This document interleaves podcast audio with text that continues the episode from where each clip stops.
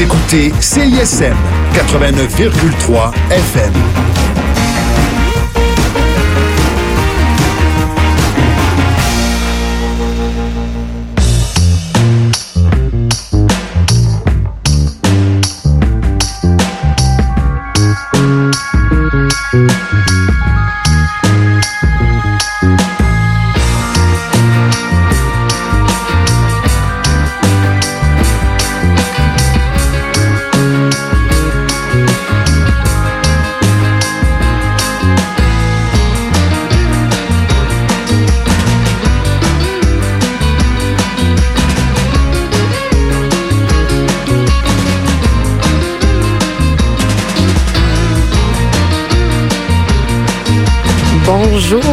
Une fois cette semaine, une émission hautement scientifique. Bienvenue à À Force de chercher. Je suis, en fait, émission spéciale cette semaine parce que pour la première fois, c'est un duo euh, qui va peut-être porter à confusion parce que c'est Elise en compagnie de Élise. Oui, c'est très, très mélangeant tout ça. Puis euh, j'ai constaté euh, au fur et à mesure qu'on s'écoutait mutuellement parler à la radio qu'on a à peu près la même voix aussi. Écoute, j'ai, euh, je suis arrivée à la même conclusion, donc euh, ça doit être le cas pour les auditeurs parce que quand tu écoutes quelqu'un d'autre et toi-même tu penses que c'est peut-être toi, je veux dire. Oui, on arrive à un haut niveau de confusion. Oui, voilà. Euh, donc au pire, euh, nos voix vont se mélanger, mais c'est pas grave parce que Ça, ça sera doux à l'oreille de toute façon. et voilà. Ah oui. Et aujourd'hui, on a un sujet qui est assez doux à l'oreille aussi parce qu'on va parler de musique. Et en tant qu'animatrice de CISM, on est bien entendu des mélomanes, on aime la musique. Et euh, je- c'est le c'était mon sujet préféré de tout l'été parmi euh, tous ceux qu'on va aborder euh, durant la saison pour à force de chercher parce que euh, on étudie aujourd'hui la musique, mais la musique de manière scientifique et c'est vraiment impressionnant de savoir qu'à Montréal, on a un institut mondial de recherche sur la musique, de, à savoir comment fonctionne la musique sur notre cerveau, quel impact euh, la musique peut avoir sur notre développement, nos émotions, nos réactions, euh, nos manières d'aborder la, vie, les choses. La musique fait partie de no- notre quotidien, euh, bien entendu, parce que peu importe euh, qu'on aime ou qu'on n'aime pas la musique, ça fait partie de nous. Hein. On en entend un peu euh, n'importe n'importe quand, n'importe comment dans les centres commerciaux. Et le Brahms, qui est l'International Labo- Laboratory for Brain Music and Sound Research. C'était très mal dit, mais c'est pas grave. Euh, mais ça se trouve à Montréal et ça se trouve vraiment à côté ici euh, sur la colline, à côté de l'Université de Montréal. Ça fait partie de l'Université de Montréal, mais ça regroupe plusieurs chercheurs de l'UDM, mais de McGill aussi, et ils ont plusieurs autres collaborateurs de toutes les universités euh, qui se trouvent dans le coin. Et ils ont plusieurs collaborateurs mondiaux aussi qui viennent souvent euh, donner leur grain de sel aux études qui sont faites sur la musique. Euh, J'ai rencontré donc aujourd'hui Nathalie Gosselin, qui est professeure au département de psychologie à l'Université de Montréal et elle est chercheuse au laboratoire du Brahms. Donc, c'est elle que euh, vous entendrez durant tout cet épisode d'À de chercher parce que elle s'est intéressée durant toute sa carrière jusqu'à présent à à l'influence de la musique sur nos émotions. Donc comment les deux entrent en, en, re- en relation, qu'est-ce que qu'est-ce que l'un provoque sur l'autre? Je suis allée aussi dans les laboratoires de recherche, ce qui est très intéressant parce que euh, on, mélange vraiment la science et la musique. Là, donc c'est sûr qu'en tant que personne qui tripe sur la musique, c'est assez excitant à visiter. J'ai eu le droit à une visite guidée, Elise. Quand Écoute, même, c'est c'est assez impressionnant.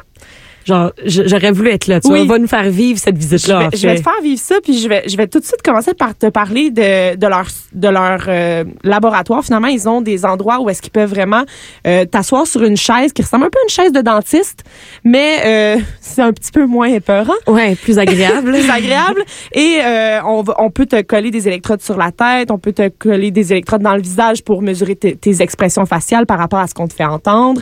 Il y a des gens qui peuvent t'observer, réagir à la musique euh, de, de plusieurs façons.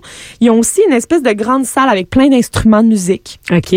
Et là, là-dedans, ils, ils font plusieurs expérimentations, non seulement avec des gens euh, qui ont des lésions dans le cerveau pour voir euh, de quelle manière, avec ce type de lésions-là, plusieurs variétés dont on parlera euh, plus en profondeur tout à l'heure, ils sont capables de voir, ah ben, on a ce genre de lésions-là, ça fait en sorte que on perçoit la musique différemment, on n'est pas capable de réagir, on n'est pas capable d'avoir certaines émotions par rapport à la musique à cause qu'on a ce type précis de lésion à cet endroit précis du cerveau. Donc, on est capable de vraiment aller mettre le doigt sur qu'est-ce qui fait en sorte que cette personne-là réagit différemment des autres.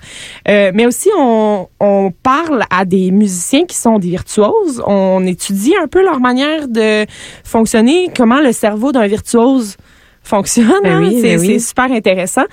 Et ils ont un, un piano que j'ai appelé dans ma tête le piano magique. Probablement que le- les gens de l'Institut du Brahms vont trouver que j'ai fait quelques raccourcis intellectuels. Mais euh, ils ont un super gros piano qui, qui a, euh, dans le fond, chaque note a une électrode qui est placée dessus. OK. Ça permet d'enregistrer, supposément que je, disons que je suis une grande pianiste et que je m'en vais faire un, un solo de piano. Oui. On peut enregistrer non seulement la chanson que je suis en train de jouer, mais l'intention qu'il y a dans les notes. Donc, le, Avec la force avec laquelle la tu force vas avec frapper. laquelle je, je vais frapper. Donc après ça, quand on, réécoute la, la chanson qui a été enregistrée de cette manière-là, qui est une manière extrêmement précise d'enregistrer de la musique, euh, on peut à peine distinguer, en fait, le- la, la, la chercheure Nathalie Gosselin à qui moi j'ai parlé, qui est qui fait ça de sa vie, là, chercher sur la musique, elle ne peut pas distinguer si le pianiste est véritablement là ou si c'est l'enregistrement qui est extrêmement précis, qui est joué. Hmm. Donc, elle-même ne peut pas faire la différence. Elle dit qu'elle a certains collègues qui, qui sont capables d'avoir cette oreille-là. Mais ça prend une oreille très fine que je ne pense pas que toi, ni toi, ni moi, on a euh, finalement. Écoute, euh, ça me semble quand même être une job de rêve. Une job de rêve, ben oui, de, de travailler en musique, puis surtout de découvrir tellement d'affaires. Et euh, qu'est-ce qu'on cherche là-bas? Hein? C'est ça qu'on peut se demander. Ben, les chercheurs, ils essaient de comprendre plusieurs choses. Le fonctionnement de la musique, le, le traitement du son. Euh, ils peuvent voir des patients qui souffrent de certaines problématiques, voir s'ils peuvent leur apporter de l'aide. Oui, parce que la musique a euh, peut avoir des bienfaits Oui. euh, sur euh, plusieurs choses, Exactement. entre autres le, la, la, la, madi- la maladie d'Alzheimer. Oui. euh, la musique peut avoir certains bénéfices euh, de, de reconnaissance, de, de mémoire. De, des chansons peuvent, peuvent revenir à des gens qui se rappelaient plus de rien, puis ils vont commencer à fredonner une chanson parce que on va leur faire entendre. Euh, ils peuvent aussi voir des gens qui ont certaines difficultés, des gens qui en ont pas du tout, puis juste pour essayer de comprendre comment fonctionne leur cerveau par rapport à la musique, comprendre la plasticité du cerveau des musiciens qui pratiquent depuis des années, faire aussi de l'imagerie cérébrale. Euh, L'une des recherches les plus intéressantes que Nathalie Gosselin fait au Brahms, a fait finalement euh, il y a quelques années, c'est par rapport aux sons non plaisants qu'ils appellent les dissonances. OK. Donc les, euh, les les sons qui provoquent une espèce de grimace qu'on va entendre et que toi et moi, n'importe qui qui va entendre ça va faire un, un petit mouvement de recul par rapport à, à des sons. Euh, donc euh, elle nous explique d'abord, on va aller l'écouter. Qu'est-ce, elle, va- nous expliquer qu'est-ce qu'un son dissonant et euh, donc quels sont ces sons qui sont pas le fun à entendre. En général, la musique, c'est quelque chose qui est très personnel. Les goûts, c'est très personnel. Euh, par exemple, à l'adolescence, on va très vite se distinguer avec la musique qu'on écoute de celle de nos parents. Euh, et donc, il y a une question de goût. Euh, dans les études euh, que l'on a effectuées, il s'agissait pas de ça. On a essayé de trouver des caractéristiques de la musique qui pourraient être considérées comme euh, désagréables euh, par la plupart d'entre nous. Et pour ça, on a utilisé la dissonance qu'on appelle sensorielle. Euh, parce que dans la musique, la dissonance existe, c'est une genre de tension euh, qui va être utilisée par les compositeurs euh, et avec laquelle il va y avoir une résolution qui va créer justement euh, un caractère émotionnel qui, qui va être agréable en fait. Par contre, dans nos études, euh, quand on parle de dissonance sensorielle, pour illustrer concrètement, on pourrait prendre deux notes conséquentes, con- consécutives pardon, sur le piano et les jouer en même temps. Euh, et donc ça, ça créerait, par exemple, au niveau même de l'oreille externe, euh, un genre de frottement euh, qui serait lié au fait que les fréquences des notes sont trop proches. Donc, euh, elle, elle nous explique finalement que le fait que deux sons soient très très proches, ça peut créer une illusion que c'est faux. Donc à notre oreille, ça va sonner faux et c'est ce qui va être- nous faire euh, faire en sorte qu'on va on va trouver ça repoussant d'entendre ce son là. moi ce que j'ai trouvé intéressant de lui demander aussi c'est euh, qu'est-ce qui se passe vraiment dans notre oreille, dans notre cerveau? Euh, quand une chanson triste est triste pour tout le monde. Tu sais, parce que c'est, il y a plusieurs chansons que moi je vais trouver tristes et peut-être que toi tu vas pas les trouver né- nécessairement tristes. Mais qu'est-ce qui fait en sorte que certaines chansons sont universellement euh, tristes là? Tout le monde va brailler. Il y a une sur, réponse euh, unanime, en fait. Réponse unanime que c'est très triste. Euh, ça se passe dans la cochlée et euh, Madame Gosselin nous donne d'autres explications à ce sujet-là. Donc, les cellules euh, qui attrapent euh, chacun, chacune de ces fréquences-là euh, sont distinguées en, donc au fur et à mesure qu'on avance dans la structure, dans cette, dans la cochlée, il va y avoir euh, différentes euh, cellules qui vont être activées par différentes fréquences sonores. Euh, D'ailleurs, cette représentation-là est projetée dans notre cerveau. Il y a un peu la même organisation. Donc, chaque fréquence va faire euh, euh, exciter différentes, différentes cellules. Et puis, la dissonance sensorielle, ce serait quand il y a des cellules trop proches qui seraient excitées par le fait que les fréquences sont trop proches. Donc, si on, imagine la cochlée comme étant quelque chose d'à peu près rond, elle m'a fait un dessin quand elle expliquait ça et euh, elle, elle montrait toutes les, les petites lignes à l'intérieur du cercle, par exemple, et comme étant les petites cellules qui étaient euh, touchées par le son, si on veut. Oui. Et euh, dans dans le cas de dans ce cas-là, finalement, c'est c'est comme si euh, toutes les euh, les les, euh, les cellules qui étaient touchées étaient à proximité. Oui. Donc ça, ça fait un frottement dans un- c'est quasiment c'est quasiment physique, tu sais, c'est comme un frottement Mais dans l'oreille. C'est ça, elle, elle- semble dire des cellules agi- agitées, pardon. oui, donc, c'est euh, ça. Donc ça s'agite mais tout dans le même coin. Oui. Fait que c'est c'est quasiment une, pas une douleur physique mais une sensation physique à l'intérieur de l'oreille finalement. Mais ça, ça serait euh, à l'origine d'un sentiment de tristesse quand t'écoutes une tune triste? Oui, donc euh, c'est c'est- ça ça provoquerait après ça parce que ça c'est tous des déclencheurs qui vont jusque dans ton cerveau par la suite Oui. et dans ton cerveau ça déclencherait un comme ah je suis titillée, tu sais. Oui, mais c'est drôle parce que tu sais, on pense qu'une réaction euh, triste surtout vient du cœur. Oui, mais non, ça- ça, vient de cellules dans la C'est cochlée. pas pantoute dans le cœur, là. ça, ça vient d'en haut. Ça vient toujours d'en haut. Oui. Ça vient toujours de là. Et euh, moi, je me demandais aussi qu'est-ce qui fait en sorte que quand j'entends un son désagréable, je vais automatiquement avoir une réaction de répulsion. Donc, euh, soit un son trop fort ou euh, une alarme ou quelque, quelque chose de désagréable. Oui. Le, le cadran qui sonne, par exemple. Moi, c'est les klaxons de Les klaxons voiture. voiture, Ouf. oui. Ah non, ça non plus, on n'aime pas ça. Euh, elle, elle m'expliquait qu'on utilise, euh, pour mieux comprendre, on utilise l'analogie de l'image. Parce qu'avant de pouvoir euh, analyser le son comme on peut le faire aujourd'hui, parce que maintenant, avec des MP3, c'est- facile. on- des sons, c'est des sons. Tu sais, c'est- c'est aussi facile qu'une image maintenant Oui. d'analyser un son, d'analyser l'impact d'un son euh, sur le cerveau de quelqu'un. Euh, alors que quand on faisait les, des recherches sur le cerveau an- antérieurement, là, je veux pas dire dans l'ancien temps, mais à une certaine époque, Oui.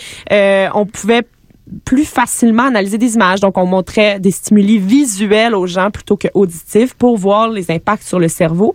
Euh, fait qu'elle dit, euh, par exemple, de montrer une image d'ours ou de serpent à un sujet, euh, à- ça pouvait créer une espèce de De réaction. euh, réaction assez vive euh, au, au niveau du visage. Donc, on, on pouvait avoir, on, on pouvait savoir par la suite, en, associant les, euh, les réactions du visage et les ondes du cerveau qui étaient activées au moment de, du, de la réaction, on pouvait savoir qu'est-ce que ça qu'est-ce que ça provoquait comme déclic dans le cerveau et on fait le même genre de choses avec les sons maintenant maintenant que c'est plus facile d'analyser qu'est-ce que ça fait vraiment le son sur notre cerveau Parce qu'on a en certaine manière cartographié le cerveau et la technologie a avancé. en Exactement. fait. Et Oui. plus précisément, la chose dans le cerveau qui est euh, stimulée, ça s'appelle le gyrus para-hippocampique. Ah. Et euh, j'aimerais vraiment ça laisser Nathalie Gosselin vous l'expliquer. Un terme que, que, je pourrais vous proposer, c'est le gyrus parahippocampique. c'est une structure qu'on retrouve euh, de chaque côté du cerveau. Bon, le cerveau est composé de deux hémisphères, hémisphère gauche, hémisphère droit. Euh, à peu près au niveau des oreilles, de chaque côté, bon, plus profondément à l'intérieur du cerveau, il y a cette, euh, cette partie-là, le gyrus parahippocampique, qui va notamment être activé lorsqu'on présente dans un scanner à des participants des images désagréables. Il y a l'équipe euh, du docteur Zatoré euh, qui a fait une étude qui était un peu semblable, mais avec la musique, où des images consonantes, des images, des sons, euh, des musiques consonantes et des musiques dissonantes ont été présentées. Et ce qui a été observé, c'est qu'il y avait des modulations de l'activation au sein de ce même, de cette même structure-là, le gyrus parahippocampique. Et euh, on, donc, elle dit, les sons qui sont dissonants, ce sont les sons désagréables dont on parlait tout à l'heure. Les sons consonants sont ceux qui sont euh, uniformément agréables, à contrario. Euh, et et ils ont eu la chance, ben je dis la chance, mais c'est pas vraiment la chance parce qu'on parle de, de, de, patients qui ont été mis à leur disposition au Brahms pour euh, faire quelques recherches.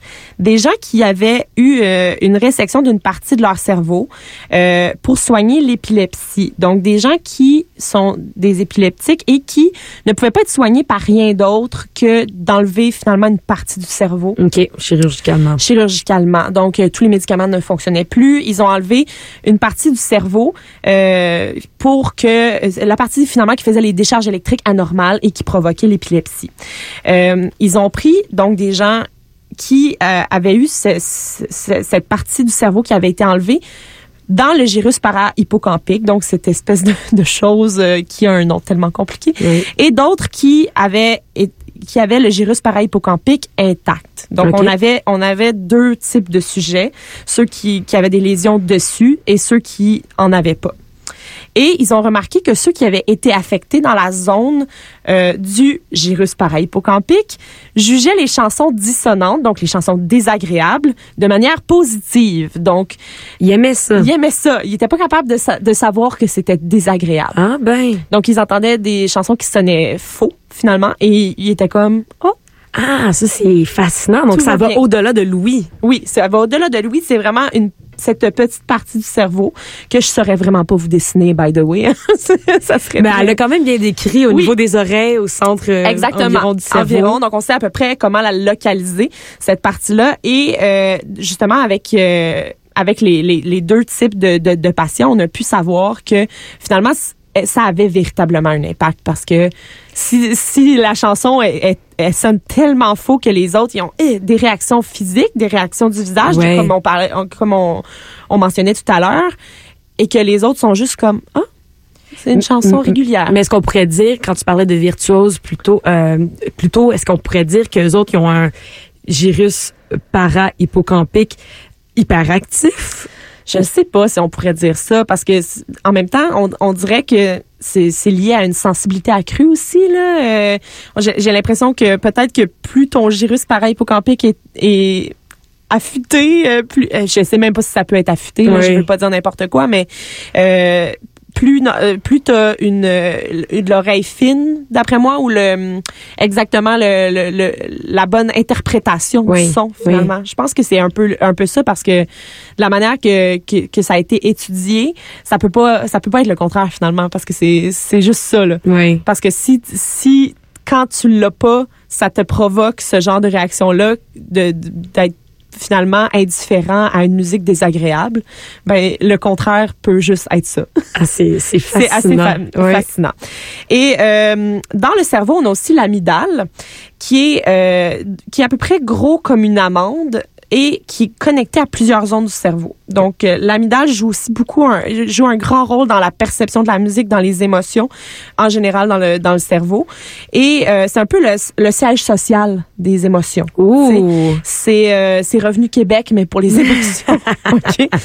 Euh, donc, ça joue un rôle assez important quand vient le temps de déterminer si la musique a une influence sur nous et euh, surtout sur comment on sent qu'on va écouter une chanson. Et l'amygdale va aller chercher toutes les zones du cerveau qui sont touchées par la musique. Fait que finalement, si euh, la chanson euh, évoque un souvenir pour toi, si euh, tu l'as entendu à des funérailles, si tu l'as entendu à ton mariage, ça, ça, va aller chercher ce que c'est supposé aller chercher. si ça, ça, te rappelle une journée d'hiver où est-ce que tu avais eu super froid, ben comme ça va aller chercher une zone de ton cerveau où est-ce que tu vas comme un peu frissonner. Et cette reconnaissance-là est vraiment forte. Par exemple, quand les gens disent ah je peux pas écouter cet album-là, ça me fait penser à mon ex. Oui, c'est ça.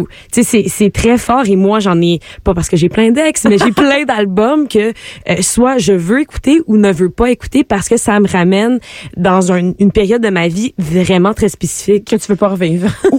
ou, oui, mais les sentiments rattachés sont, sont très forts. C'est comme si je le revivais d'une certaine manière. Exactement. ce que tu dis, c'est qu'on peut remercier ou non, encore une fois, l'amidale pour ça. Oui, l'amidale, elle, elle, elle va chercher vraiment a fait plus un, ratisse plus large finalement dans le cerveau. Euh, et pour faire des recherches, euh, ils, se sont basés sur ceux qui avaient finalement une résection de l'amygdale, donc ceux qui avaient euh, une affectation sur l'amygdale. Euh, plus précisément, une, euh, ils, ils, ont réussi à avoir accès. Puis là, je trouve ça vraiment, euh, c'est un, petit peu triste à dire, mais ils ont ils ont eu la chance d'avoir accès à une fille qui avait une atrophie de l'amygdale.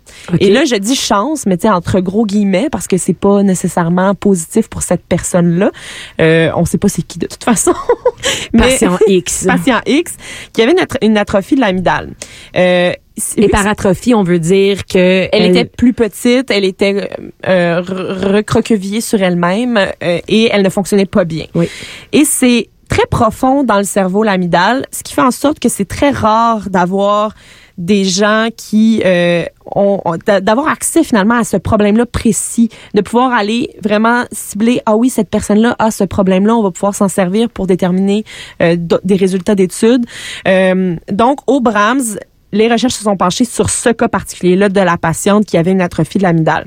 Ce qu'ils savaient déjà par rapport à ce qu'il y avait dans la littérature scientifique, c'est qu'une personne avec des lésions de l'amygdale, euh, soit une atrophie ou autre lésion sur l'amygdale, réagissait moins bien en situation de peur. Mm. Donc, on a essayé de vérifier si euh, c'était le même genre de, de situation qui pouvait euh, arriver avec les sons. Donc, on s'était basé sur une littérature qui faisait, qui, qui avait rapport aux expressions faciales. Donc, les gens qui avaient euh, des lésions à l'amygdale n'étaient pas capables de déterminer si j'avais une face apeurée. OK. Donc, si, si je, je faisais une expression de je vais m'enfuir parce qu'il y a un ours qui me court après, ils n'étaient pas capables de déterminer si c'était vraiment une face de quelqu'un qui a peur. Huh.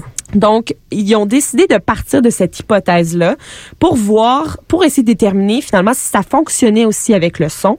Et euh, je vais laisser Madame Gosselin vous en dire davantage. On sait que les compositeurs, quand on va voir les films, euh, ont des bons ingrédients pour induire euh, chez l'auditeur euh, un sentiment de suspense qui va nous mettre en état euh, d'inquiétude, qui va donner un caractère même effrayant au film.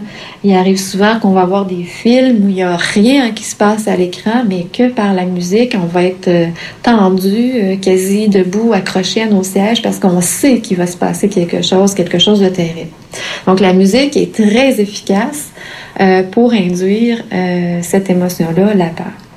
Donc, on a présumé que euh, peut-être l'amygdale était une des structures qui faisait partie du réseau qui permettait de reconnaître la peur. Ce qu'on a observé, un peu à l'image de ce qui avait été obtenu pour les expressions faciales, c'est que cette patiente-là avait des difficultés à reconnaître la peur évoquée par la musique, alors que d'autres émotions, comme la gaieté par exemple, étaient bien reconnues.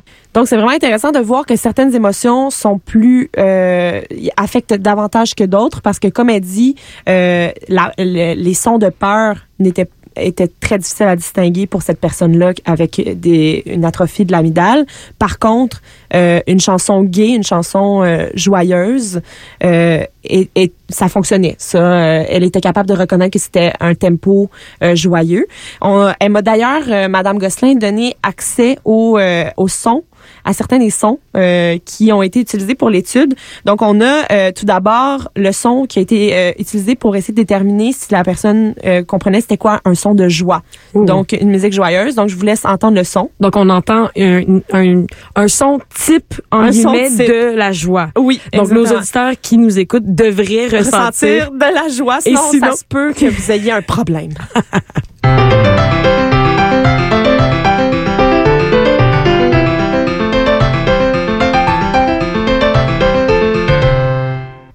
Wow, OK.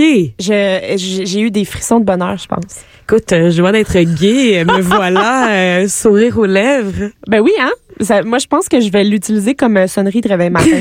je, je, je- en tout cas, je vais garder le MP3, ça c'est sûr. Euh, et euh, à contrario, donc les, euh, la musique qui était supposée inspirer la peur et qui finalement n'a pas du tout inspiré la peur à la personne qui avait une Patiente X. patiente X qui avait une problématique au niveau de l'amygdale. Euh, on va l'entendre aussi. Donc, si jamais vous n'avez pas peur, vous ne ressentez pas de peur, là, ça se pourrait que vous ayez un problème aussi.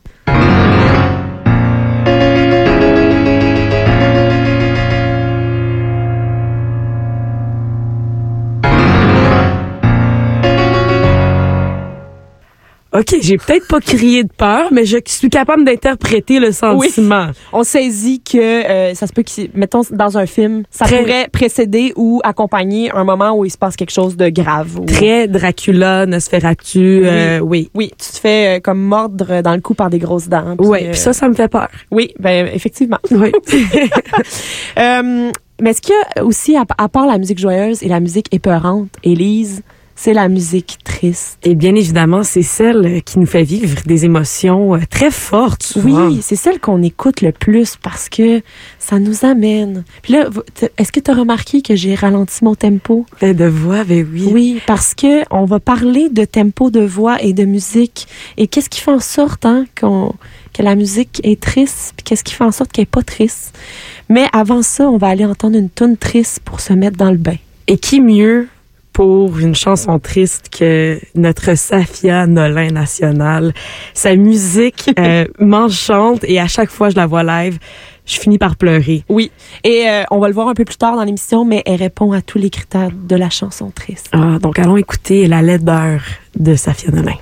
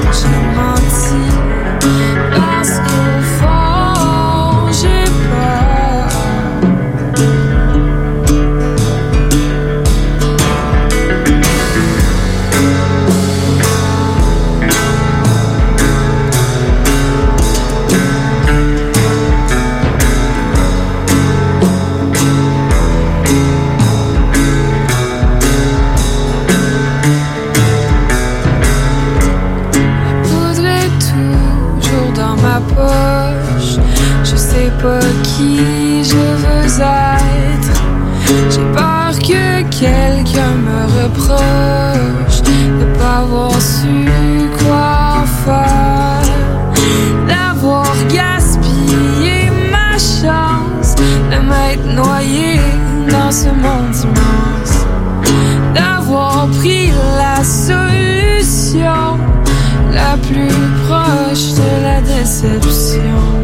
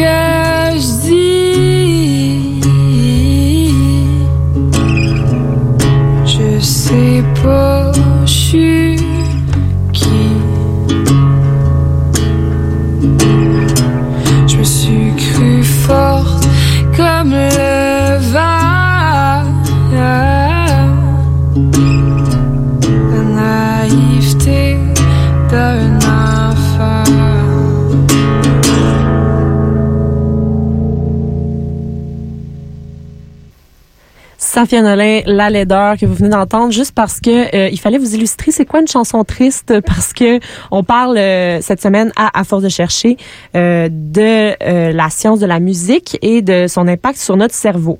Et là, on était rendu à la, phase où on va on va démystifier qu'est-ce qui fait en sorte qu'une tune est triste.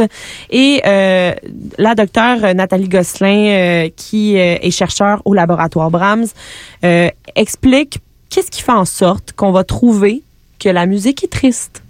Il y aurait une relation directe entre les ingrédients que le compositeur utilise comme paramètres musicaux. Qu'est-ce qu'on entend par paramètres musicaux? On pourrait entendre par exemple le tempo.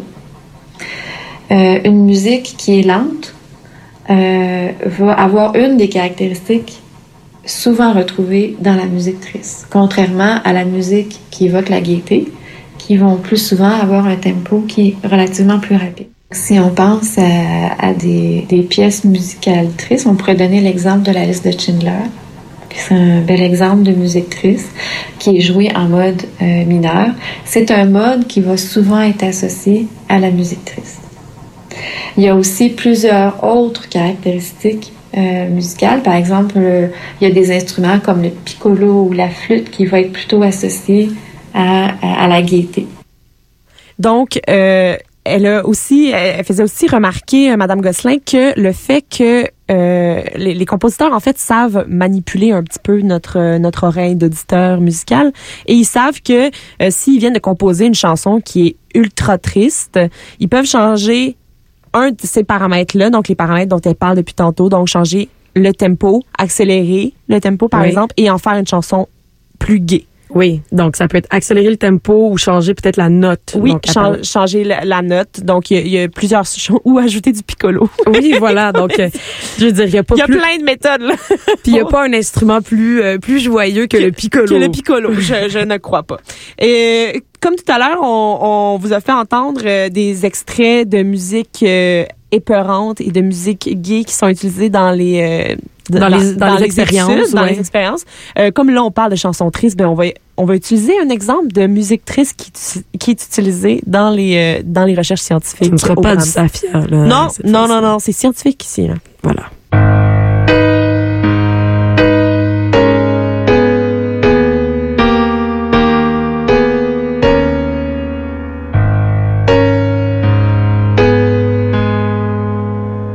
J'ai su reconnaître la tristesse dans Oui. ce morceau. J'ai versé une petite larme. Ouf. Oui. On est capable d'imaginer une scène de film où est-ce que la, la fille est à genoux dans la boîte puis elle s'arrache les cheveux puis c'est la fin du monde. Écoute, j'ai eu le réflexe de porter ma main à mon cœur et de fouetter ma tête un petit peu euh, très dramatiquement. Donc euh, oui. Oui, effectivement. Et euh, donc tous ces paramètres là sont bien entendu étudiés pour savoir qu'est-ce qui est un petit peu plus triste, qu'est-ce qui est un petit peu moins triste. Euh, de la manière que ça fonctionne, c'est très simple. Quand ils font des études, ils font seulement euh, ils, ils demandent à l'auditeur d'évaluer sur une échelle de 1 à 10 en, en- de 0 à 10 en fait 0 étant comme je suis très joyeux et 10 étant je suis très triste. Oui. Euh, comment tu te sens après avoir entendu telle ou telle piste? Et c'est fascinant de penser à ça dans un contexte, oui, le cinéma, mais la pub également. Oui. Euh, donc, si on pense aux, aux- aux publicités, je veux dire, moi, je ris tout le temps avec ma mère parce que les deux, on, on se met à pleurnicher des fois. Puis c'est une annonce de Kleenex. Oui. Puis tu dis, mon Dieu, pourquoi? Pourquoi ça me fait pleurer? Il te manipule. Et voilà. Ils Tout est dans l'oreille, dans le faire. cerveau. Mais oui, il n'y a pas de piccolo dans cette chanson-là, dans les annonces de Kleenex.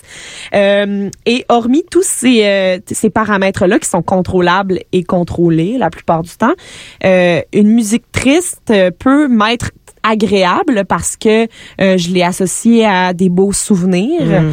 Euh, puis pour toi, ça peut être la pire chanson puis que tu vas juste te vider de tes larmes. Donc il y a aussi à- hormis les paramètres contrôlables, il y a les paramètres qui vont selon les goûts de la personne. Ça, Mm. ça influence aussi. euh, ça, c'est plus difficile à mesurer. Donc, on a quand même un mot à dire. tout à fait.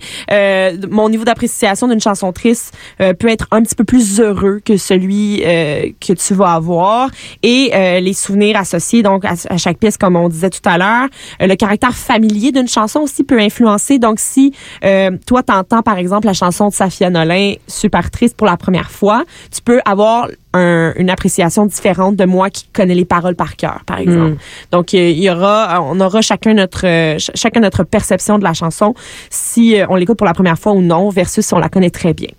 Euh, et ce, qui ce que je trouvais intéressant de demander aussi à Nathalie Gosselin, c'est est-ce que ce genre de choses-là, est-ce que ces, ces paramètres-là, ces, ces appréciations-là, est-ce que c'est inné ou c'est acquis? Est-ce que c'est quelque chose, euh, est-ce qu'on naît avec ça? Est-ce que, bien entendu, tout à l'heure, on parlait de la coquelée, mais est-ce qu'on forme notre coquelée avec la, avec le, La musique qui est entendue quand on est, on est tout bébé petit, ou puis c'est à cause de ça qu'aujourd'hui on réagit d'une telle ou Ah. de telle ou telle façon, ou bien euh, on est vraiment en haïssant certaines musiques et en aimant certaines musiques et en pleurant sur certaines musiques. Excellente question. Si on pense par exemple aux musiques de Walt Disney, euh, là, je sais pas quel, quel euh, film est en vogue en ce moment, mais si on pense euh, à des anciens euh, comme Blanche-Neige ou Le Roi Lion, quand il y a des moments tristes, ben déjà, euh, les compositeurs qui vont avoir fait les musiques vont avoir utilisé ces paramètres-là.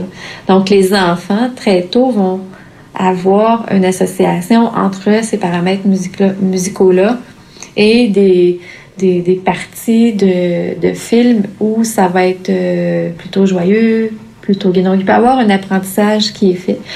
Mais elle, elle mentionnait aussi, là, elle, tu sais, elle nous explique que, bon, si euh, on a vu euh, le père de Simba mourir sur euh, une musique triste, ben on a associé cette musique triste à la mort du père de Simba. Moi, je l'ai vu mourir plusieurs fois. Ça. Donc, on sait que euh, dès le très jeune âge, dès la première fois qu'on voit le, le roi lion, on sait c'est quoi une musique triste. oui, une éducation, une éducation implicite en fait. Implicite, voilà. Mais euh, plus on avance en âge, et là, c'est là qu'elle dit que finalement, c'est un peu inné, mais c'est un peu acquis aussi. C'est un peu des deux. Euh, plus on avance en âge, il y a des études qui ont été faites euh, qui disent que euh, on, on a un apprentissage des paramètres et on fait des associations plus précises en vieillissant. Euh, mais dès la naissance, un enfant pourra très tôt savoir euh, si euh, quelque chose est triste ou non, parce qu'il peut faire des associations entre la musique et les tons de voix des gens parce que euh, parce que très très jeune par, par exemple le, le bébé va entendre sa mère qui euh, va véhiculer quelque chose de triste en ayant une voix un peu plus euh, un peu plus grave un peu plus euh, douce ou peu douce ou importe. peu importe. Ouais. et euh, plutôt euh, joyeux, plutôt un rythme un peu plus effréné, de, de un débit de parole plus élevé euh, lorsqu'il est question de d'un moment joyeux qui qui se passe. Donc, on pense aussi qu'il y aurait un un lien direct entre euh, le débit de parole quand on parle et le ton utilisé quand on parle avec celui aussi de la musique. Donc, les, les deux se, seraient interreliés, ce seraient des vases communicants finalement, Mm. et c'est ce qui ferait en sorte que l'apprentissage se ferait encore plus jeune, euh, voire euh, bébé naissant. Là. Fait que c'est comme inné et acquis en même temps. Il n'y a Ben pas vraiment oui. de réponse. Oui. Et euh, j'ai- eu envie de parler avec Madame Gosselin du frisson musical. On a toute une toune d'envie qui nous a fait lever le poil sur les bras. Définitivement. Ça nous, ça nous est tous déjà arrivé. Oui. Et on a tous, il y a pas vraiment de, on peut pas vraiment expliquer. Tu sais, peut-être que moi je vais avoir des frissons sur quelque chose et toi non. Oui. Mais euh, avant qu'on en parle, on va aller entendre Lydia Kepinski avec la chanson Andromaque parce que toutes les deux, toi et moi, Oui. on aime vraiment cette chanson là. Ça nous donne des frissons. Ça nous donne un petit frisson.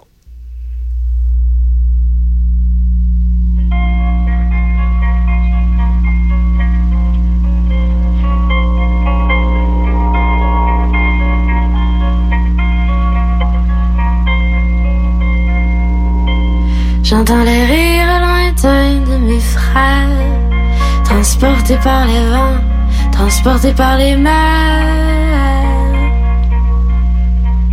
Vous qui étiez unis dans l'errance, revenez, revenez en silence.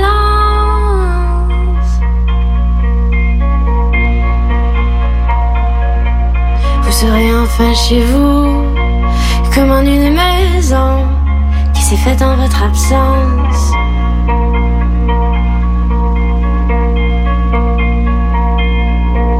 Aujourd'hui, j'ai le cœur en poussière. Demain, j'aurai un enfant dans le ventre.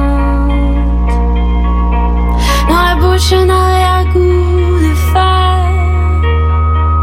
Dans la main, le poids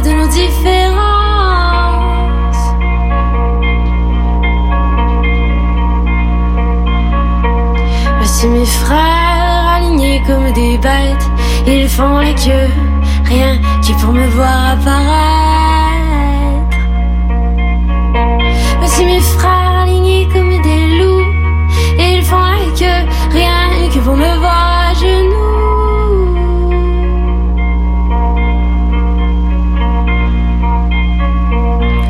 Tu vois la coquille de fer, c'est ma cloison. Tu vois les roues dans la terre, c'est ma motion. Tu vois ma voix ouvrière, c'est mon oraison.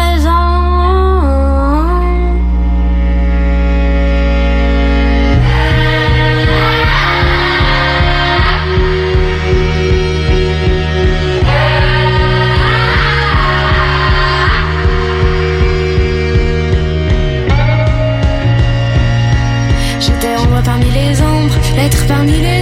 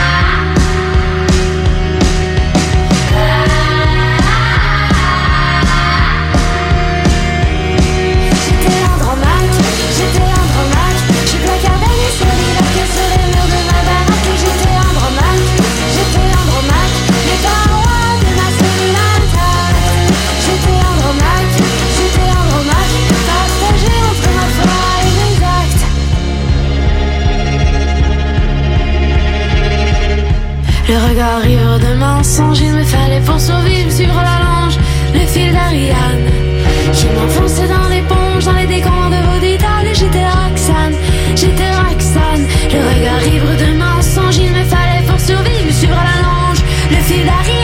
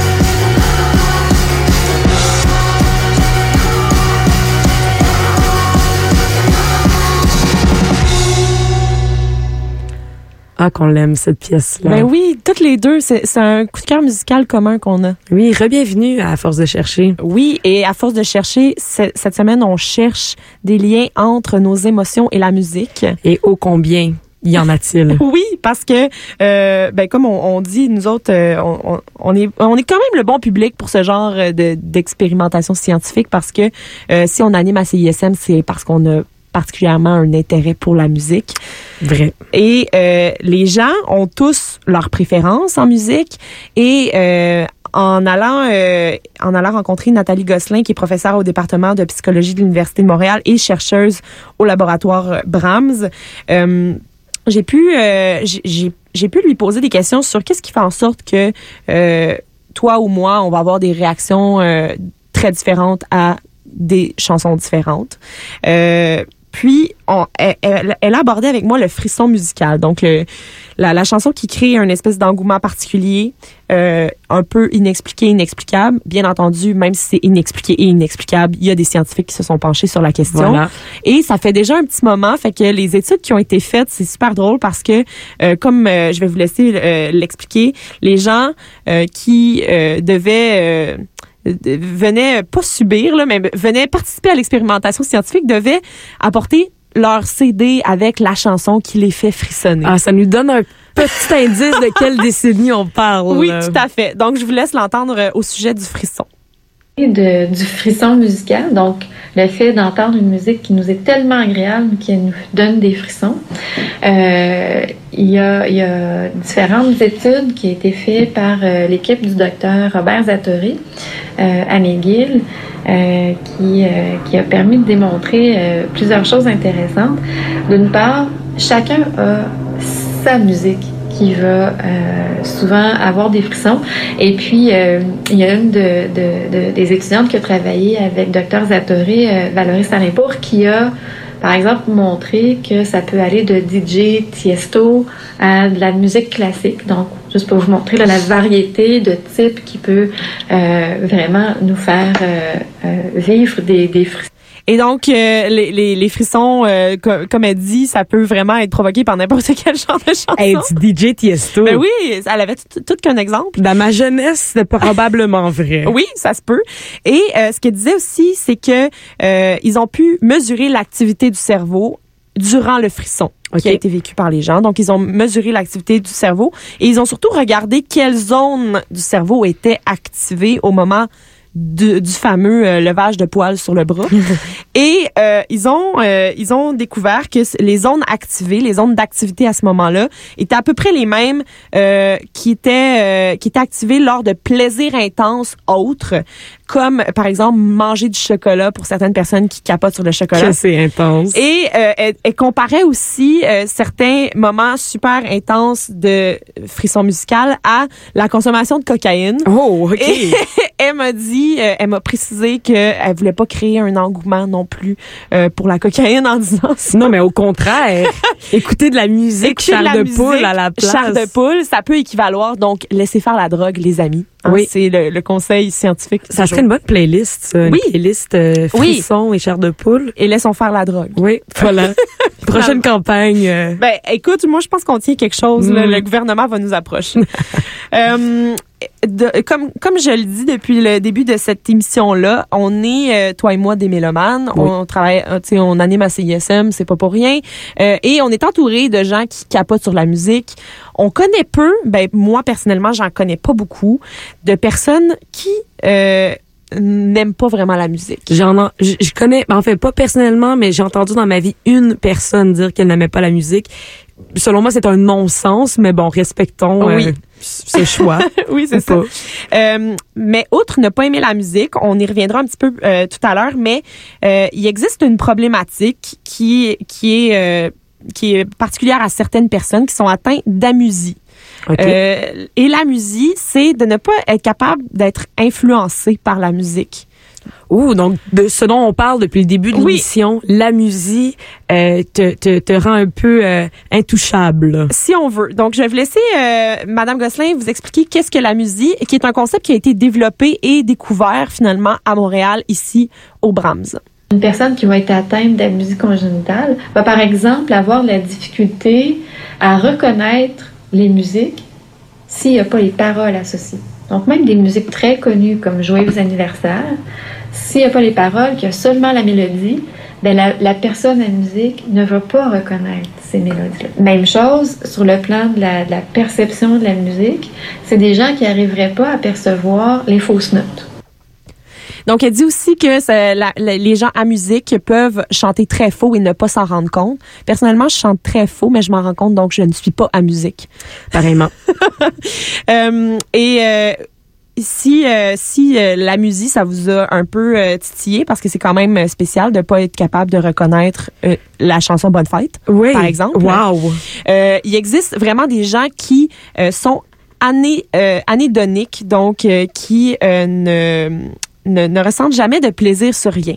OK? Donc, ce sont des gens qui ne, ne ressentiront pas de plaisir, par exemple, à manger quelque chose de particulier, à, à être avec des amis, pas de plaisir en général, pas de plaisir, Mais là- pas de pas de plaisir social, de bouffe, etc. Et il existe aussi euh, une forme spécifique d'anédonie qui est l'anédonie musicale. Donc, il y a des gens qui sont capables de reconnaître les sons, sont capables de re- reconnaître euh, la chanson Bonne Fête, mais ils sont complètement indifférents émotionnellement à la musique. Donc, ça aussi, ça existe. Quelle tristesse. Et Wow. la dernière question que j'ai posée à Madame Gosselin, c'est avec tous les paramètres qu'on peut tellement contrôler quand on est un scientifique qui étudie la musique et qui étudie l'impact de la musique sur le cerveau, est-ce qu'on serait capable de créer la chanson parfaite? Eh, Peut-être qu'avec les modèles computationnels, avec les ordinateurs, peut-être qu'on en arrivera à euh, faire une combinaison de, facteurs. Euh, une autre façon, ce serait peut-être d'aller voir les gens qui créent de la musique et qui ont justement peut-être trouvé les bons ingrédients euh, pour la musique. Je pense que la réponse va plus se trouver chez les compositeurs ou peut-être chez les gens qui vont être très sur le plan informatique, sur le plan analytique, pouvoir aller chercher cette information-là. Oui, peut-être que ce serait intéressant, mais je pense que ce qui fait la beauté de la musique, c'est aussi sa variété. Donc, le fait d'avoir plusieurs, euh, une grande variété de musique, c'est ça qui est intéressant. Donc, euh, je tiens à remercier pour euh, terminer euh, Nathalie Gosselin, qui euh, est celle euh, que vous avez entendue durant tout cet épisode d'À force de chercher. Donc, elle travaille, elle est chercheuse au laboratoire Brahms. Ça se situe à Montréal. On est bien chanceux d'avoir ça ici. Elle soulignait aussi qu'ils sont à la recherche d'athlètes pour faire une étude sur l'influence de la musique sur le stress des athlètes. Vous pouvez participer à cette à cette à cette recherche là en écrivant à étude.athlète avec un s à commercial gmail.com et euh, suivez-nous aussi sur euh, notre page euh, Facebook à force de chercher. On vous met toujours plein d'informations super intéressantes et euh, vu qu'on a parlé de musique pendant tout l'épisode, on va se laisser avec une musique joyeuse. À la semaine prochaine.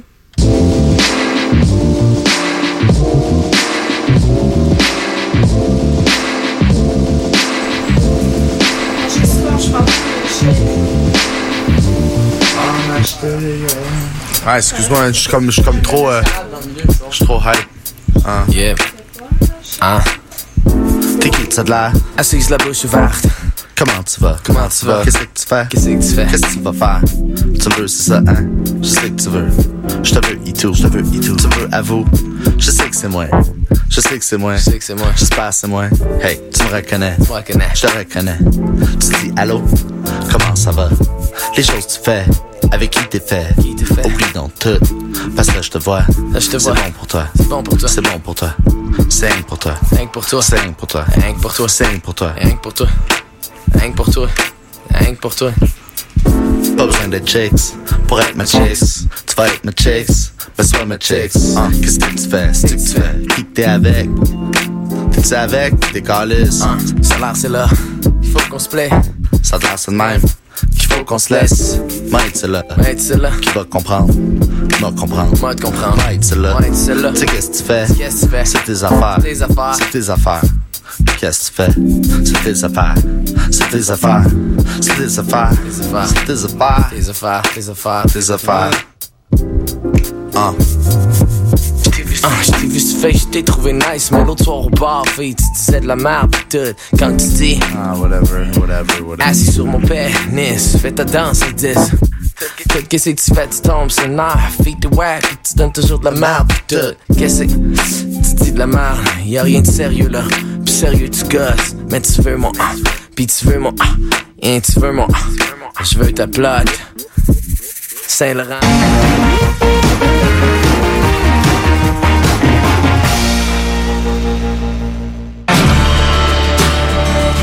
Allô, c'est Louis Volbeck. Vous écoutez CISM 89.3 FM. the that that was then. You know, I danced too close to the band. That's how I got this ringing in my ears. Cette semaine, au Quai des Brumes, nos spectacles sont Le 5 juin, en 5 à 7, Luciole. Et en soirée, Projet Coyote. Le 6 juin, en 5 à 7, Solafy Lab Session. Et en soirée, Jefferson Bridge et Le Noir. Le 7 juin, La Gale et Virus. Le 8 juin, Black Void. Le 9 juin, le Tarantino Show. Le 10 juin, en 5 à 7, Van Who et Foisy. En soirée, End of the Week. Le 11 juin, Déplugue présente Massy Emma. Quai des Brumes, coin Mont-Royal et Saint-Denis. Pour plus d'infos et toutes les dates, visitez notre page Facebook. Bonjour, je suis heureuse de vous retrouver. Vous avez besoin d'un moment de réconfort? Eh bien, passons ce moment ensemble. On peut se laisser guider par une musique en remuant un peu les orteils. Rendez-vous vendredi à 23h pour écouter Rêve prémonitoire. RJ, de retour sur scène, une prestation de l'album Awesome Wave et de nouvelles chansons.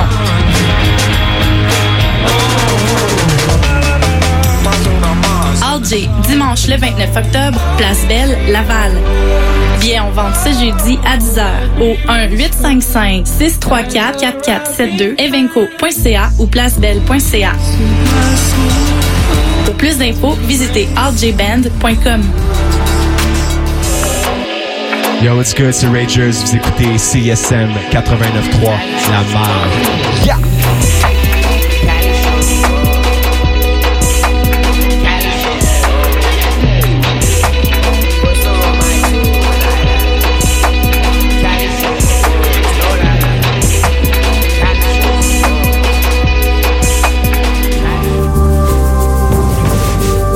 Allô, c'est Laurent San, vous écoutez CISM 89.3.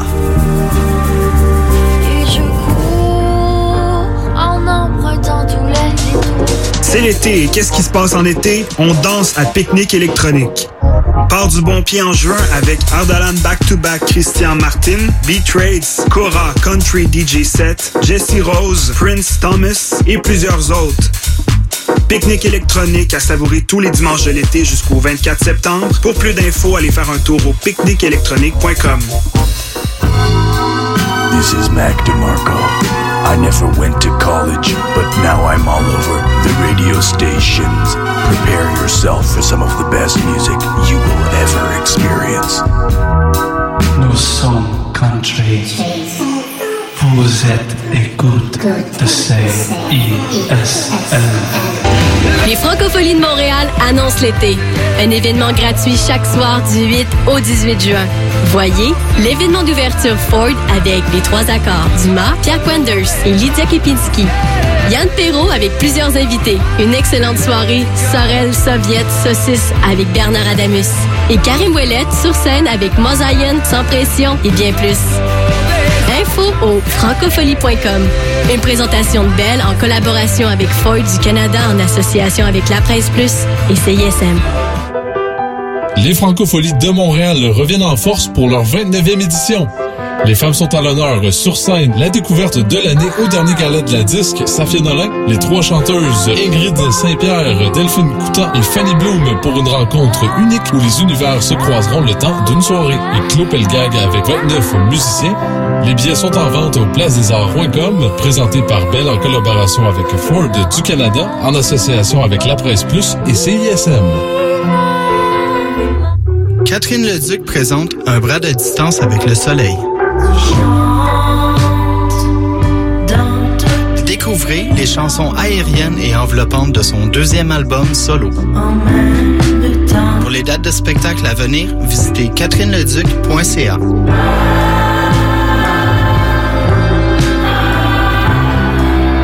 Album en vente et en écoute